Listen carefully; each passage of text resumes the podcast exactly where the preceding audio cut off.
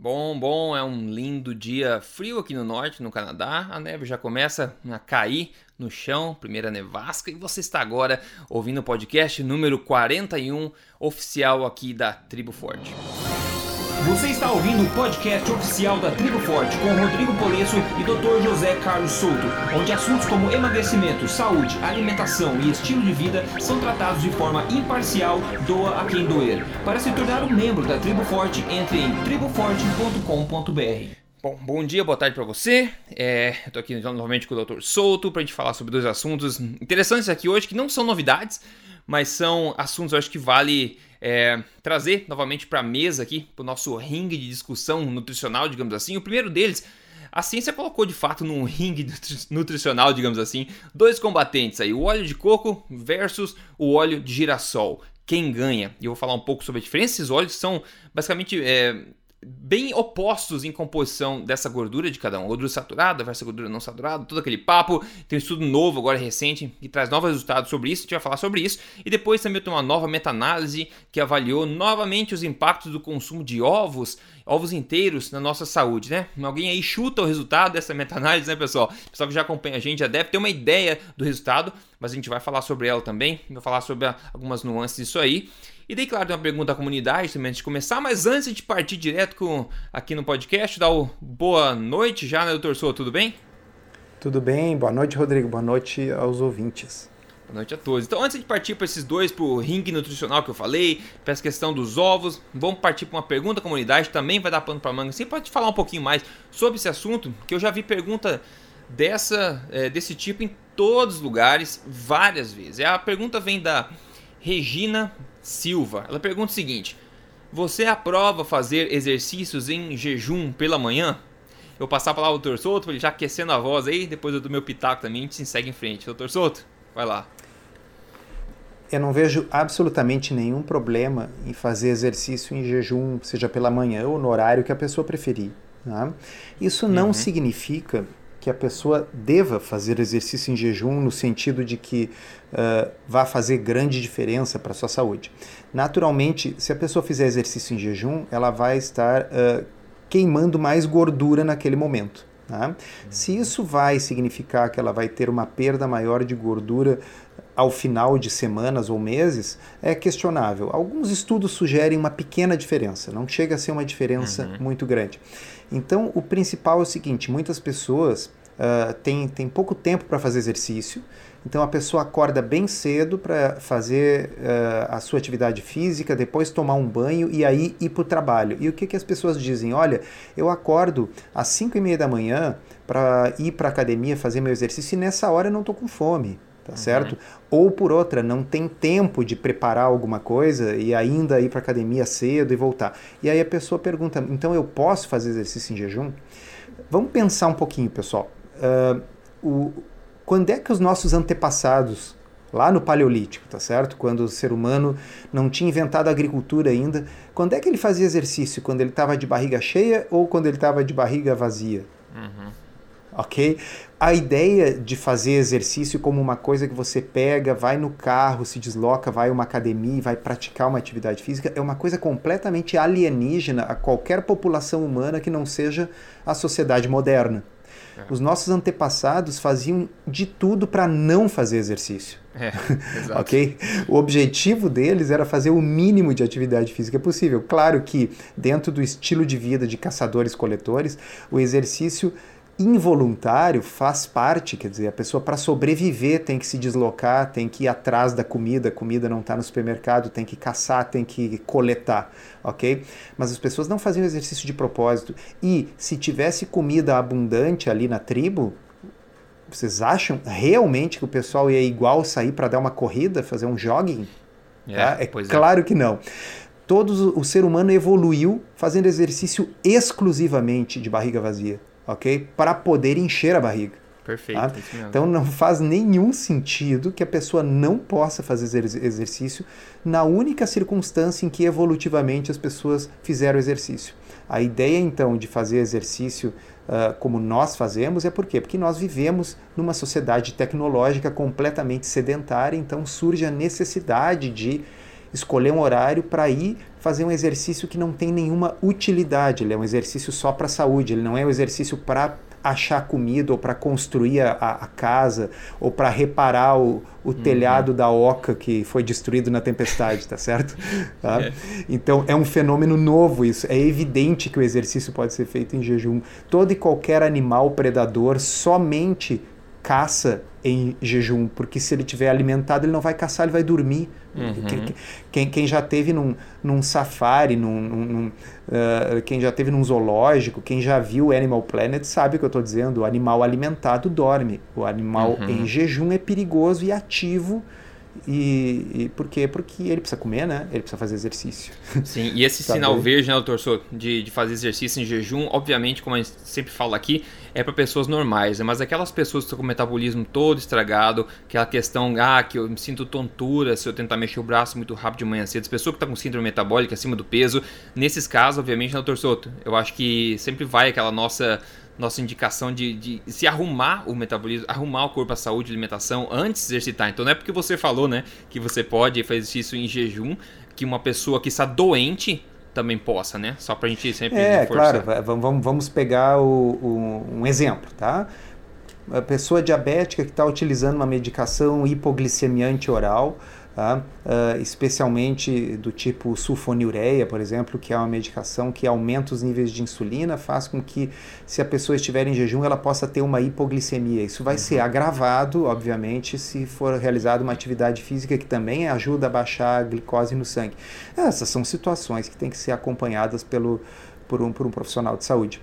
Né? Mas para pessoas saudáveis, se a pessoa já está adaptada a uma dieta de baixo carboidrato, há algumas semanas, está se sentindo bem, está com energia sobrando e não está com fome, ela pode fazer dieta uhum. em jejum, eh, fazer atividade física em jejum. Não, não vejo nenhum problema. Então, repito, ah, só para ficar claro, não é uhum. que eu ache que toda atividade física deva necessariamente ser feita em jejum. Eu não estou dizendo, olha, você que gosta de comer uma coisa antes de, de ir para academia, você deve parar de comer. Não é isso isso. Tem gente uhum. que, que, que, se sente melhor em praticar atividade uhum. física tendo comido algo, e tem gente que é o contrário, Rodrigo. Tem gente que diz assim: olha, se eu como alguma coisa, aquilo fica me pesando no estômago, Sim. e eu não rendo bem na minha atividade física, parece que a comida fica voltando na minha garganta quando eu faço atividade, sabe? Uhum. Então, uhum. e tem outras pessoas que dizem que não, olha, se eu não comer alguma coisa, eu, eu me sinto fraco ou me sinto tonto. Então a pessoa faz o que achar melhor, desde que ela esteja comendo uma alimentação forte, uma alimentação low carb, se ela comer ou se ela não comer antes da atividade física, tanto a atividade física como o seu processo de perda de peso vão ocorrer. É, tem outra, digamos, uma falácia que o pessoal tende a acreditar que energia, quer dizer, que alimenta, alimento, refeição é igual a energia na hora, né? Como você bem falou da, da savana, o cara vai falar, ah, eu quero jogar um futebolzinho daqui meia hora, vou encher a pança, né? Não, você não vai encher a pança. Aquilo lá demora um tempo para ficar disponível no organismo, para virar energia, para ser alocado como energia depois. Então as pessoas tendem a acreditar que para ir na academia, fazer um exercício bom, uma série boa lá, um, uma sessão legal, eles precisam estar alimentados. Na verdade, tem né, dias de, de calorias, de energia estocada no nosso corpo na forma de gordura, né? A diferença é se essa gordura está disponível ao acesso do corpo quando ele precisa ou não, como nos casos do pessoal que está com síndrome metabólica, etc. Então essa ideia de você precisa comer para poder performar bem na academia é uma, é uma falácia, né? Porque a gente não vive de refeição em refeição, na verdade. Imagina se ele vive, vivesse assim, a gente estaria andando em cima da navalha, né? É. Nós temos gordura justamente pra, por isso, a, a, a gordura nossa, ela tem o papel que a bateria tem no celular, tá certo? Seu celular não precisa estar ligado na tomada o tempo todo. Uhum, né? Só uhum. se a bateria estiver muito ruim, muito viciada. Se a bateria funcionar, bom, a pessoa liga na tomada, carrega a bateria, depois desliga e fica vivendo daquela bateria. O ser humano faz exatamente a mesma coisa. A gordura cumpre o papel da bateria.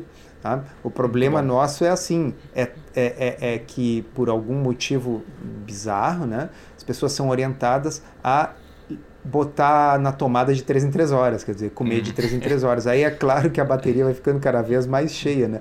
Só que a bateria chega em 100% e ela para de carregar. A gordura não tem esse problema. Ela, ela, ela vai a 1000% se precisar. Ela é expansível, tá certo? Ela aumenta de tamanho.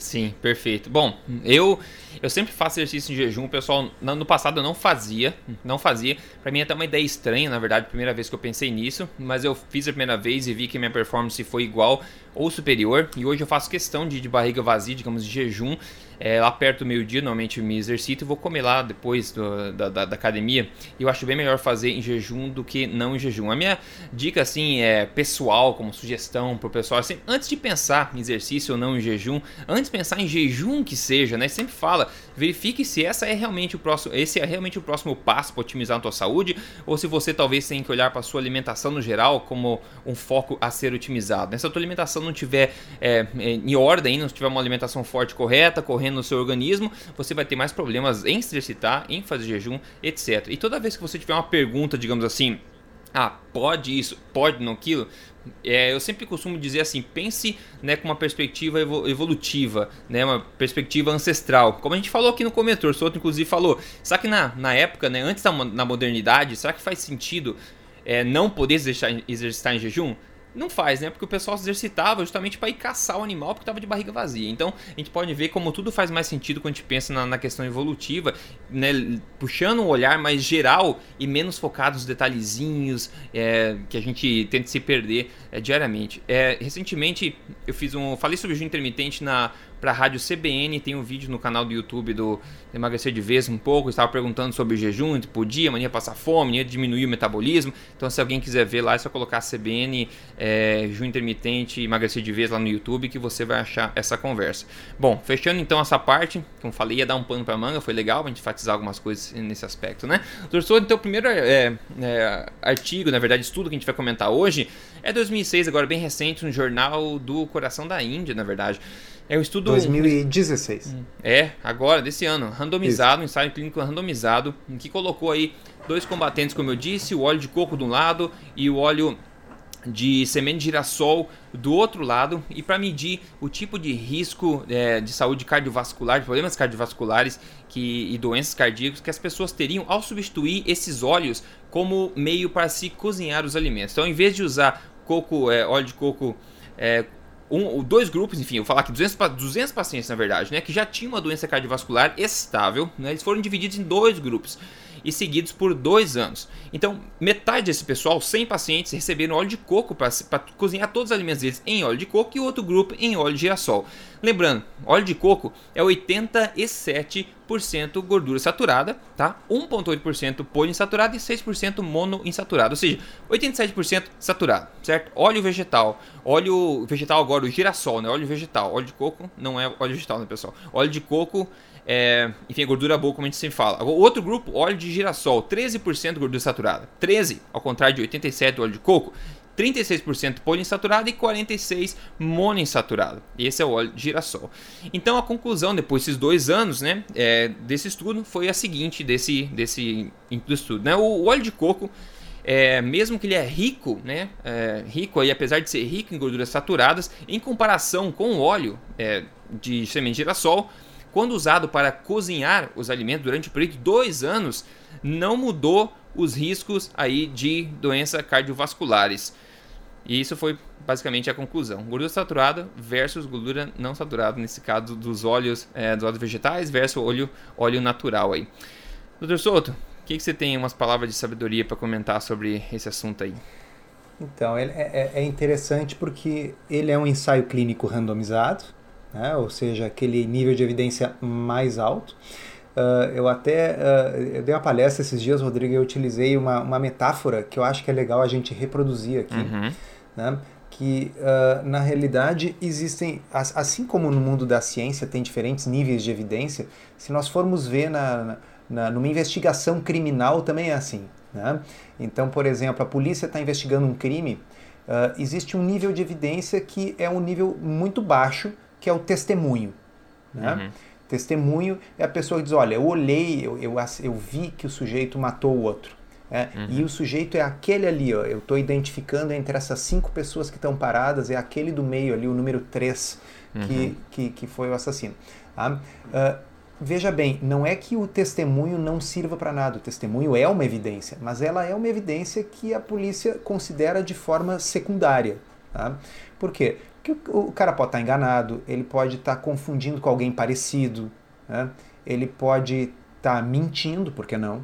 Né? Daqui a pouco o sujeito tem algum motivo para mentir, essa testemunha e tal. Uhum. Tá? Agora vamos comparar com uma outra evidência que seja, por exemplo, uma gravação. Uma gravação com vídeo e áudio.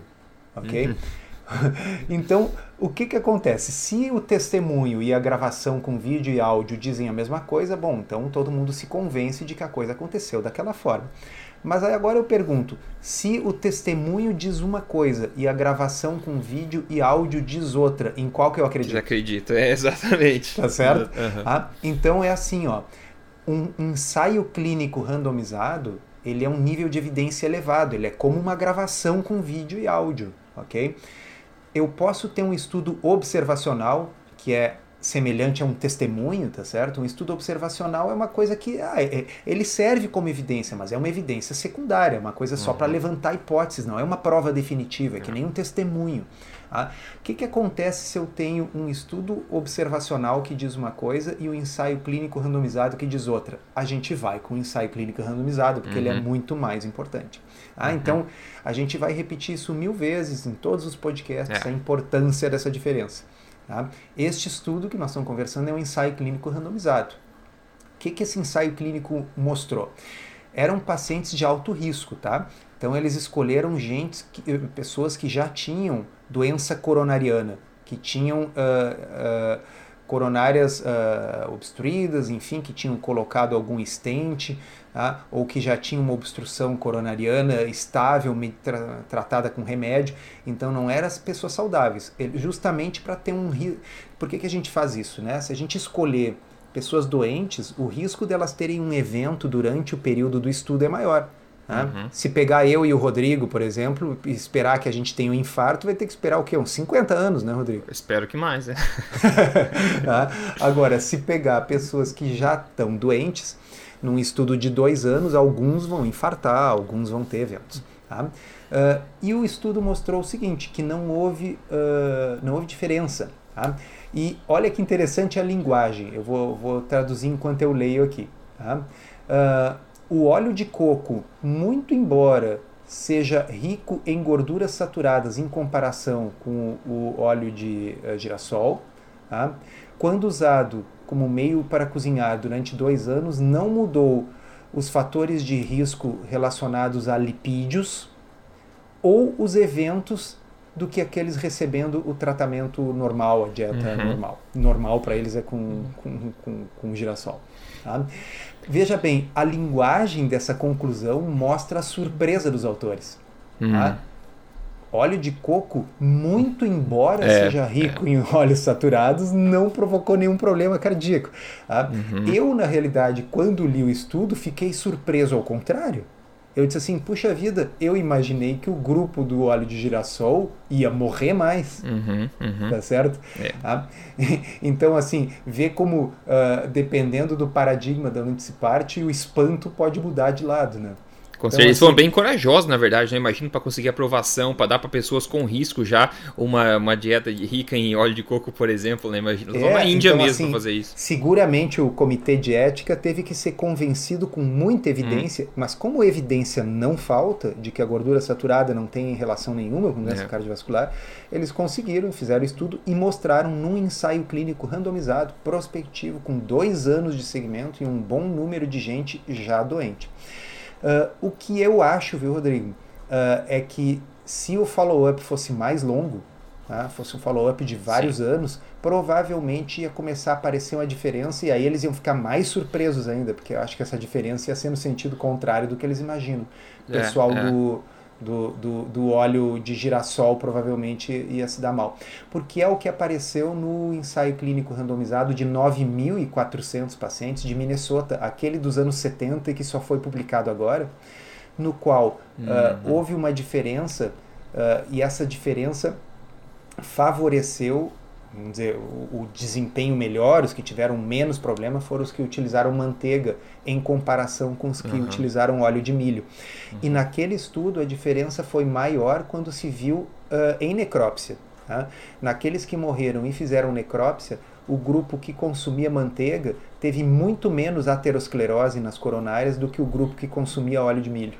Uhum. Né? Só que aquele foi um estudo com uma duração muito mais longa. Sim. um número de pacientes muito maior, muito maior, é assim, comparando 200 pacientes com 9.400. Né? É, mas você pegou nesse ponto exatamente o que eu tinha até notado perguntar. As pessoas podem ver a gente falar o resultado desse estudo e perguntar, ah, pois é, mas não deveriam, né? Não deveriam ter melhorado em comparação ao óleo vegetal. E aí vem essa questão do, da questão inflamatória, né? Quantos anos de maus hábitos com um excesso de, por exemplo, de óleos vegetais ômega 6, ômega 6 pró-inflamatórios, quantos anos que leva para desenvolver né, uma doença cardíaca para chegar no ponto de ter um infarto, né? Eu imagino que isso é bem mais que dois anos, né? Exatamente, tá? Além do que, também não dá para ignorar o fato de que esses são pacientes que receberam todo o tratamento padrão, eles estavam super medicados, eles já eram cardiopatas com problemas coronarianos, então também tem a interferência da medicação né? Por exemplo, as estatinas, além de baixar colesterol, elas são anti-inflamatórios em nível é. endotelial. Né? É. Então, essas pessoas, talvez a estatina mitigasse parte do dano do, dessas gorduras ômega 6 do, do uh, do óleo de girassol. Isso a gente não tem como saber, é especulação. Mas é um estudo interessante porque, assim, uh, quem, quem é a favor das diretrizes vigentes vai dizer: olha, o pessoal do, do, do, do girassol não morreu mais. Quem é a favor de utilizar um óleo mais natural, como óleo de coco, vai dizer o contrário. Diz, olha, o óleo de coco, na realidade, o estudo mostrou que não tem diferença. O importante é o seguinte Uh, o óleo de soja não precisa de advogado, né? O óleo de soja. É, o de soja também não. O de girassol não precisa de advogado, é, porque é. os nutricionistas, uh, o, as diretrizes vigentes já adoram o óleo de girassol. Quem precisava de advogado era o óleo de coco. Uhum, ok? Uhum. Então, esse estudo em sendo prospectivo e randomizado, pessoal, essa é a gravação com áudio e vídeo. Está provado que o óleo de coco não aumenta nem os fatores de risco relacionados a lipídios, quer dizer, em outras palavras, colesterol, relação a colesterol HDL, uh, colesterol total, triglicerídeos. Isso, o óleo de coco não teve nenhum efeito adverso sobre essas coisas e nem uhum. em desfechos cardiovasculares, infartos, etc. E tem outra, outro ponto também que pode justificar porque não teve uma diferença pro lado do óleo de coco também. Quando a gente for, vai ler o, os detalhes do estudo, eles colocaram é, uma quantidade de óleo, seja de coco ou de girassol, para completar 15% das calorias totais ingeridas pelas pessoas, ou seja, eles iam usar um dos dois óleos para cozinhar. Isso não quer dizer que os outros, muitos por cento, né, que é bem mais de 15% de gordura que estavam ingerindo, eles não, não tinham controle sobre que tipo de gordura que era. Então esses 15%, se a gente for de óleo de coco, se a pessoa continuou utilizando óleo vegetal para outros fins, não sei, comer fritura fora, não sei, isso eu acho que não foi controlado, né? Não, não foi. E, mas enfim, uh, uh, uh, em 2015, eu acho, né, houve uma discussão nacional desse assunto aí por, por uma nutricionista que foi na televisão e falou mal do óleo de coco, e aí foi criticada nas redes sociais, e aí sociedades oficiais de especialidade entraram na briga e fizeram uma declaração pública dizendo que o óleo de coco não deveria ser utilizado uhum. porque ele era uma gordura saturada e, portanto, causaria problema cardíaco. Então tá aí, pessoal, ensaio clínico randomizado não causa problema cardíaco. Nem Perfeito. piora os lipídios, ok? Perfeito, perfeito. Ponto, ponto. É, o segundo assunto é sobre esse, essa meta-análise também recente, agora de outubro de 2016, no jornal do American College Nutrition, que foi postado uma meta-análise sobre o consumo de ovos relacionado ao risco de doenças cardiovasculares, coronárias e infarto. Bom, a meta-análise estudou, eh, levou em consideração a revisão aí de sete estudos que relacionam essas duas coisas, e o resultado foi o seguinte: baseado nos resultados dessa meta-análise, o consumo de até um ovo, um ovo, né? O consumo de até um ovo por dia pode contribuir para a redução do risco total de infarto. De infarto. E, é, e, o, ah, e o consumo diário de ovos não parece estar associado com o risco de doença cardiovascular. Bem, bem suave, né, doutor Souto? É até um ovo por dia, o consumo diário, mas eu acho que já é válido, né? Como, com algum nível de evidência. Não é a gravação que você falou, mas já é uma, né? Já é um é, melhor então, testemunho. A, aqui a coisa funciona da seguinte forma. Uh, é, é uma outra coisa que vale a pena sempre repetir. Quando um estudo observacional, isso é uma meta-análise de estudos observacionais, é. tá certo? Então esse aqui, como você disse, isso aqui não é, já não é a gravação, isso aqui é um testemunho, tá? Só que quando, um, quando a gente.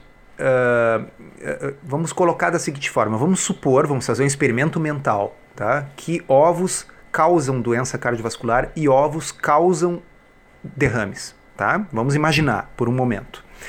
Bom, se o ovo causa doença cardiovascular e se ele causa derrame, num estudo observacional eu vou encontrar uma correlação positiva entre o consumo de ovos, ovos e derrame ou doença cardiovascular, ok?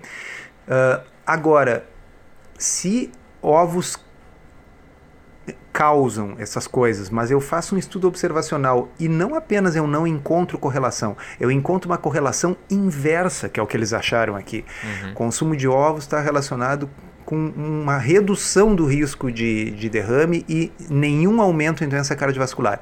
É porque provavelmente o ovo não causa o problema, tá certo? Porque uma coisa não pode ao uhum. mesmo tempo causar algo, mas estar correlacionada de forma inversa no estudo uhum. observacional. É. Dá para entender? Então, assim, uh, se, se, um estudo observacional mostra que uh, o ovo causa derrames, isso não prova que o ovo causa derrame. Mas se ovo causar derrame, o estudo observacional tem que mostrar uma correlação, tá certo? Uhum. Então há uma assimetria aqui. Tá? E nesse caso, o fato de que uma meta-análise, quer dizer, reunindo vários estudos observacionais, o que se encontra é uma correlação inversa, de que o consumo de ovos protege contra derrame, bom, é evidente que causar derrame não causa. Uhum, tá uhum. certo? Então é mais um pedacinho de evidência em cima dos incontáveis pedaços de evidência que tem de que o, o ovo ele virou o vilão por muitos anos simplesmente por ignorância. Uhum. Tá? Os estudos uh, não mostram que haja problemas.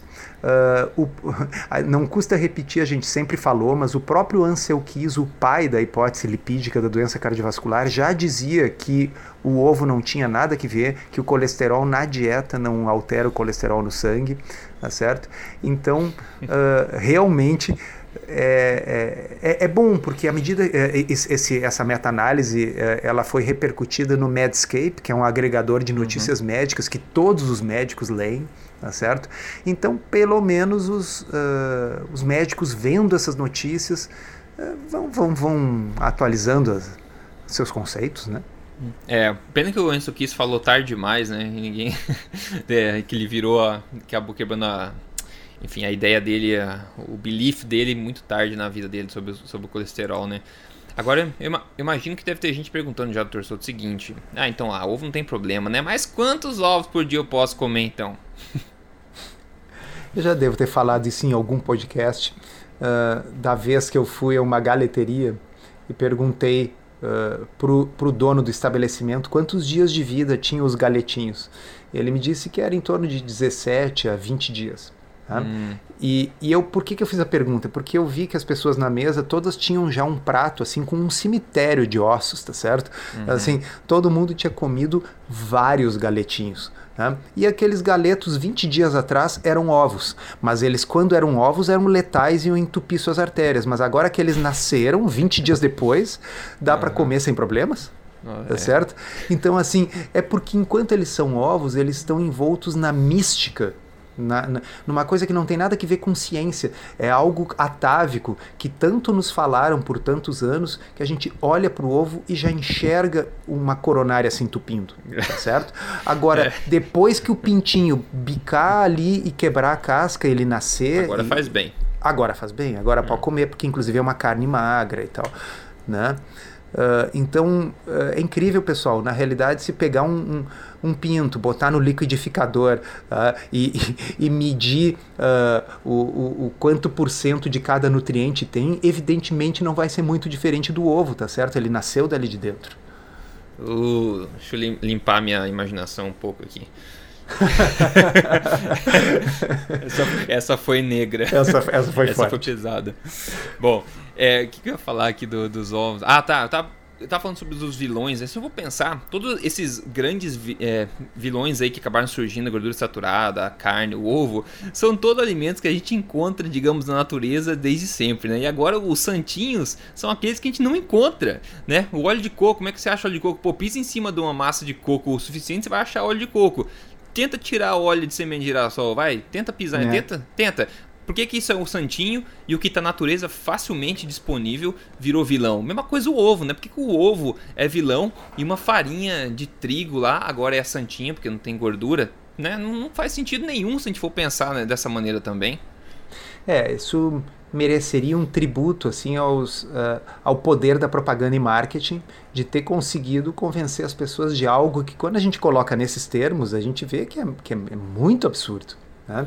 Então assim realmente uma população inteira, mesmo nos grotões mais distantes do país, está convencida de que aquilo que sai da terra de que aquilo que do, dos bichos que a pessoa cria no seu sítio vai lhe matar, vai lhe fazer mal. Já aquilo que a pessoa vai e compra na mercearia, que veio de uma fábrica, ah não, aquilo vai fazer bem. Então assim, a pessoa pega, vende o, o leite que ela tirou da vaca na sua propriedade, uhum. pega o dinheiro e vai trocar por algo, por uma margarina ou por um leite desnatado, porque, enfim, o, o, o entendeu? E, e, isso acontece, viu? Assim, realmente eu tive um caso que, que consultou comigo, um casal veio trazido uh, pelo filho, né? E o uhum. filho me uhum. contou: olha, eles, eles vendem os produtos e aí vão na mercearia comprar as coisas desnatadas, o, o óleo de soja e tal. Quer dizer, quando eles poderiam estar utilizando a banha do porquinho Nossa. da fazenda deles. Então, o fato de a propaganda ter conseguido fazer a lavagem cerebral da pessoa que mora lá no interior numa pequena propriedade é um espanto da, da, do, do, fenômeno assim da, da, da, propaganda e marketing. Isso deveria ganhar se existisse um, um prêmio Nobel assim para coisas incríveis e malignas, isso deveria ganhar. É que isso está tão tatuado na cabeça das pessoas que elas não pensam mais a respeito. Acho que esse é o perigo. Elas não pensam, já é senso comum, já é, digamos, óbvio, entre aspas, que esse tipo de coisa é verdade. As pessoas nem passa um tempo pensando sobre isso, né? Imagina só se a criação dentro de uma indústria vai ser mais elaborada, mais correta do que milhões de anos em trabalho da natureza em criar um alimento que sustentou a nossa própria criação como ser humano. Então é ridículo, porque se a gente for pensar sobre isso, a gente vê logo que alguma coisa não faz sentido. O problema é esse, a gente não pensa porque toda essa informação foi tatuada na gente ao longo de décadas. A gente nasceu já, a geração nova, já ouvindo esse tipo de coisa como verdade absoluta, então a gente nem pensa nisso.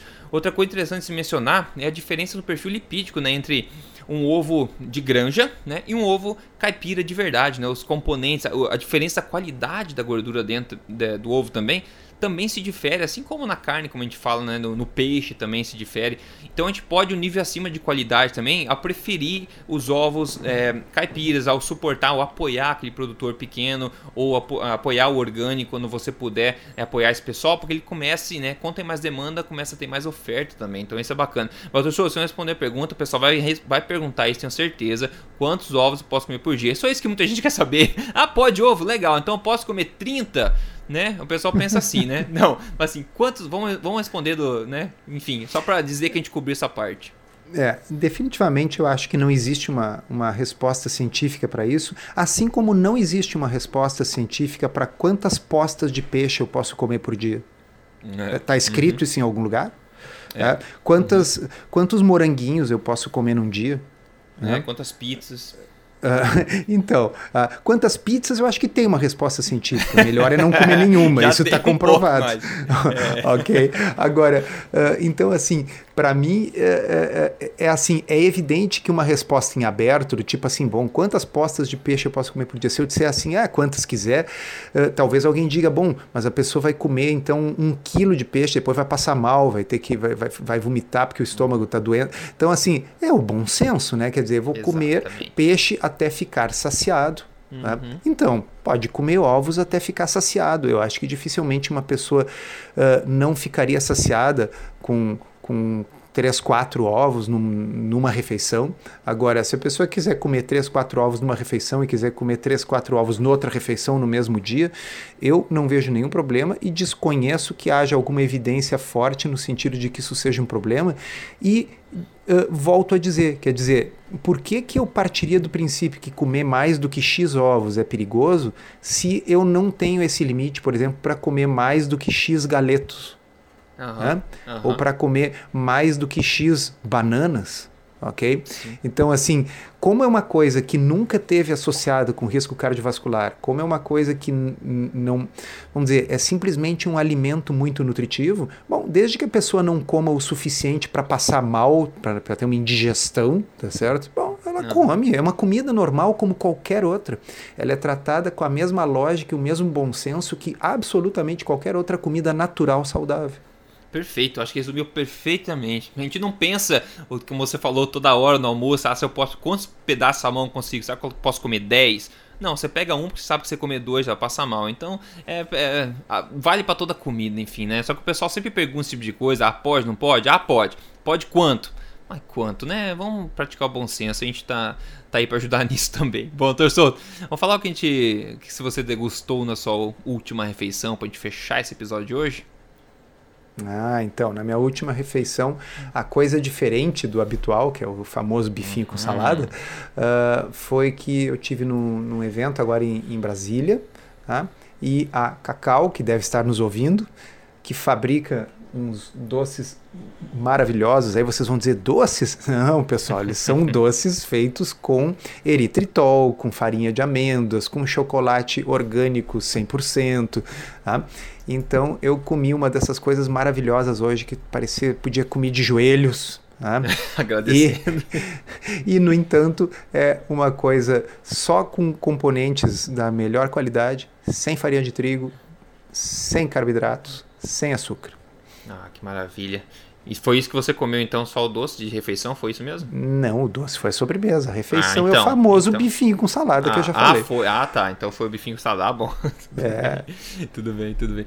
Ah, você falou bem dessa, dessa questão da, da sobremesa. Esse final de semana também experimentei aqui, tentei fazer em casa um, um pão de pão de abóbora, que na verdade não é um pão, o nome era pão de abóbora, mas eu julgo mais um meio que um bolo de abóbora, assim também feito sem, sem farinha, sem açúcar refinado, sem nada. Eu tô tentando deixar lapidar a receita, quando ficar boa eu vou postar dentro do, do, do, do, portal da Tribo Forte lá essa receita também. Ficou muito bom, viu? Sua primeira tentativa ficou muito bom.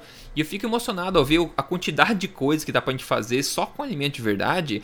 E a gente, quando a gente começa a prestar atenção nisso, né? Na verdade fica muito mais gostoso, muito mais nutritivo, muito mais.